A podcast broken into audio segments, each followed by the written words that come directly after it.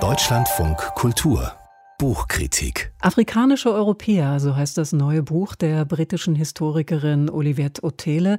Und darin versammelt sie eine ganze Reihe von Biografien von Schwarzen aus Afrika stammenden oder mit Afrika verbundenen Menschen, die in Europa gelebt und gewirkt haben. Und zwar von der Antike bis in die Gegenwart. Das ist also ein ganz weiter historischer Bogen, mit dem gezeigt werden soll, wie eng die Geschichte Europas mit der afrikanischen verbunden ist und wie divers die europäische Gesellschaft auch in früheren Jahrhunderten gewesen ist. Jens Balzer hat das Buch gelesen, er ist jetzt im Studio. Was sind das für Lebensgeschichten, die uns da erzählt werden?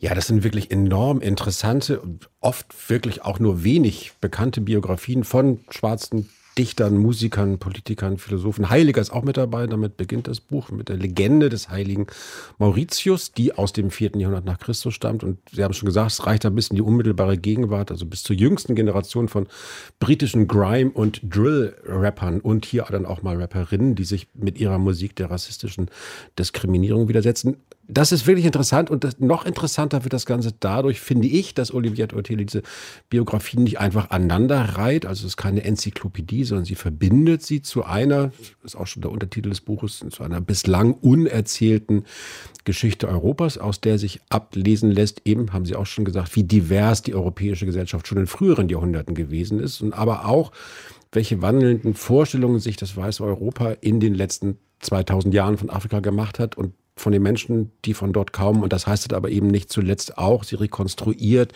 ab wann das Verhältnis zwischen weißen und schwarzen Europäern und Europäerinnen von der Idee der Rasse ne, und der Praxis des Rassismus beherrscht worden ist. Da interessiert uns natürlich, ob es überhaupt mal eine Epoche ohne Rassismus gegeben hat. Ähm, mhm. Kann man darüber was bei ihr erfahren? Ja, sie geht wirklich weit zurück und zeigt, wie also schon sagen wir mal, die frühesten Begegnungen zwischen dem Römischen Reich und den Königreichen in Nordafrika um die Zeitenwende, also damals auf den Gebieten des heutigen Ägypten oder Sudan, wie die schon immer konfliktreich, also und oft auch kriegerisch verlaufen sind. Aber wir erfahren dann zum Beispiel auch, vermeintlich so dunklen Mittelalter gab es höchst kosmopolitische Königshäuser wie das von Friedrich II. 1220 zum Kaiser des Heiligen Römischen Reiches gekrönt. Der hatte viele schwarze Künstler und Musiker an seinem Hof, die das Bild der afrikanischen Kultur in Europa mitgeprägt haben. Sehr positives Bild und damit zum Beispiel dann auch nochmal das Ansehen des schwarzen Märtyrers Mauritius befördert haben, der als christlicher Heiliger dann so um 1245 ja im Magdeburger Dom diese Statue erhalten hat,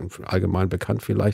Wenn man die sich anguckt, da gibt es überhaupt keine rassistischen oder abwertenden Stereotypen, die da bedient werden. Das ist ein ganz stolzer Krieger. Und dann gibt es auch Geschichten wie die von Alessandro de Medici, der zu Beginn des 16. Jahrhunderts das Herzogtum Florenz regiert hat, Sohn einer freien Afrikanerin und vermutlich späteren Papstes Clemens VII. Und es, sie erzählt auch die Geschichte von Juan Latino, der wenig später, also ebenfalls noch im 16. Jahrhundert, in Granada einen Lehrstuhl für Latein und Grammatik bekleidet hat. Also kam als Sohn versklavter Eltern aus Äthiopien nach Europäer und ist dann nach seiner Freilassung da zu einem der bekanntesten Humanisten der Zeit aufgestiegen und hat eine weiße Frau aus der Oberschicht geheiratet. Das ist natürlich eine ziemlich ungewöhnliche Biografie. Mhm. Lässt sich daraus was Allgemeingültiges ableiten?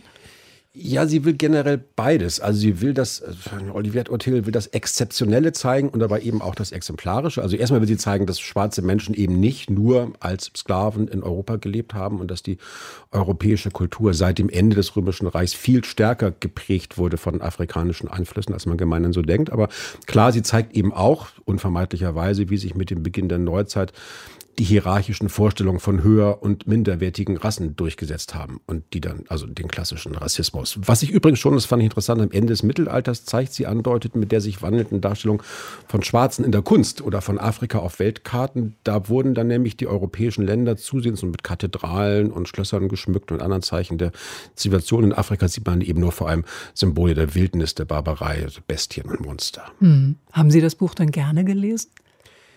Ja, ich finde, Sie haben ja eben schon so gestutzt, aber gerade das, also gerade diese Verbindung zwischen dem Exzeptionellen und dem Exemplarischen, das ist hier wirklich sehr gut gelungen.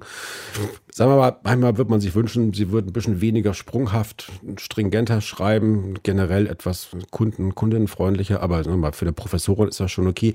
Ich finde das Buch lesenswert wegen der wenig bekannten Geschichten, die sie erzählt, aber auch, weil sie darin unterschiedliche Verständnisse von Identität und deren Wandel konstruiert. Also warum haben die europäischen Gesellschaften der Neuzeit schwarze Menschen und Kulturen dann ja zunehmend zum anderen erklärt, weil sie in der Abgrenzung dazu ihre eigenen Widersprüche befrieden wollten, also mit sich selber identisch werden wollten, während dann wiederum, das ist dann gewissermaßen so das emanzipatorische, utopische Potenzial, was sich hier in diesem Buch noch andeutet, also während die afrikanischen Europäer alle möglichen Arten von hybriden Identitäten herausgebildet haben. Und gerade die jüngste Generation, also zum Beispiel diese Rapper und Rapperinnen, zeigt Otele, haben das vermeintliche Stigma ihrer doppelten Herkunft ins schöpferische und identitätsstiftend souveräne geweitet. Also Hybridität als Zeichen der Freiheit. Also am Ende bekommt man von diesem Buch, und das finde ich das völlig Tolle daran, nicht nur ein besseres Verständnis der Vergangenheit, sondern auch so einen Blick in eine schönere und freiere Zukunft. Jens Balzer über Olivette Oteles Buch Afrikanische Europäer.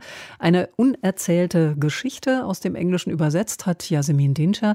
Ist bei Wagenbach erschienen.